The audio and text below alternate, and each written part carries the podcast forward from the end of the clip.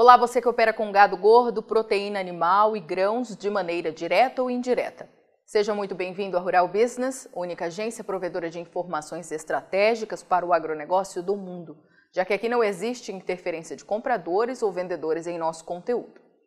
Rural Business, o amanhã do agronegócio, hoje.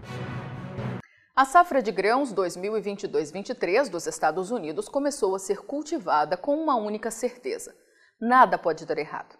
O país, líder na produção mundial de milho, segundo na soja e um dos maiores exportadores de trigo do planeta, precisa ter safra recorde este ano para evitar um colapso no abastecimento mundial.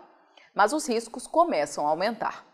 Os trabalhos de plantio do milho começaram com forte atraso e expectativa de queda de mais de 4% na área. Na soja, a discrepância é menor, mas também existe. Há ainda atraso no cultivo de trigo de primavera e condições críticas para as lavouras de inverno. Em meio a tudo, outro assunto começa a chamar a atenção do mercado: a seca. E este será o assunto da análise de mercado que a Rural Business vai apresentar a quem já garantiu um pacote mensal de assinatura de seus serviços nesta segunda-feira. A metade leste do famoso Corn Belt, cinturão de produção dos Estados Unidos, praticamente não enfrenta problemas. Mas na parte oeste a situação começa a piorar, com algumas áreas já enfrentando condições piores que as de um ano atrás. Nebraska, quarto maior produtor de grãos dos Estados Unidos, com expectativa de destinar mais de 6 milhões 230 mil hectares para o cultivo de milho e soja agora em 2022, é um dos estados que mais preocupa. Menos de 2% do estado tem hoje umidade considerada adequada.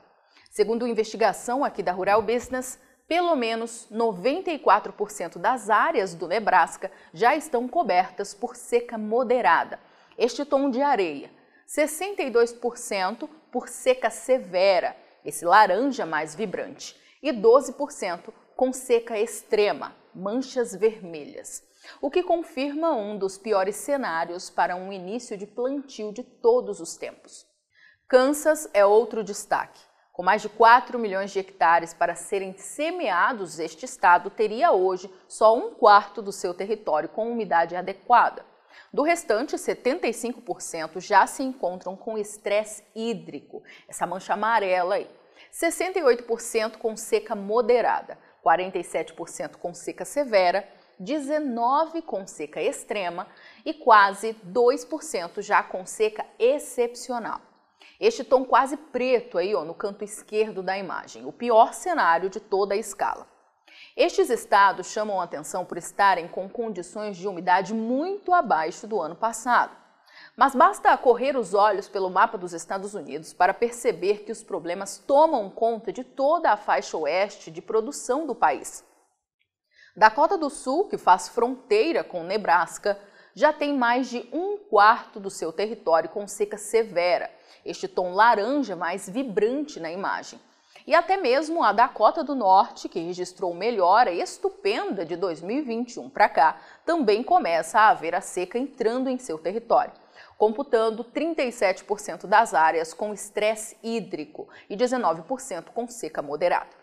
Importante lembrar que é o rumo deste clima que vai definir o tamanho da produção de grãos dos Estados Unidos. Num ano de quebra forte na safra de soja da América do Sul, safrinha de milho ainda indefinida nos campos do Brasil, guerra tirando Rússia e Ucrânia do mapa, dois dos maiores exportadores de trigo e milho do planeta, e ainda a Índia, um dos países que mais consome trigo no planeta e sétimo maior exportador individual desta commodity em todo o mundo, ameaçando proibir a venda de trigo ao exterior. O nervosismo tende a tomar conta dos negócios. Os ralis prometem ser frequentes na Bolsa de Chicago, onde os preços das commodities agrícolas, na avaliação de nossos especialistas, podem chegar a novas máximas se algo der errado. E o primeiro forte chacoalhão terá que ser enfrentado já na próxima quinta-feira, 12 de maio, dia em que será conhecido o primeiro quadro de oferta e demanda mundial para a nova temporada. O que se tem até agora é a expectativa de forte aumento de 4,3% no plantio de soja, que, segundo o USDA, o Departamento de Agricultura dos Estados Unidos, tomaria 36 milhões 810 mil hectares agora em 2022, maior área de todos os tempos. E queda de 4,1% para o milho, que tem previsão de ser cultivado em 36 milhões 220 mil hectares. Este cenário marcaria a terceira vez em toda a história que o cultivo de soja superaria o de milho em solo americano.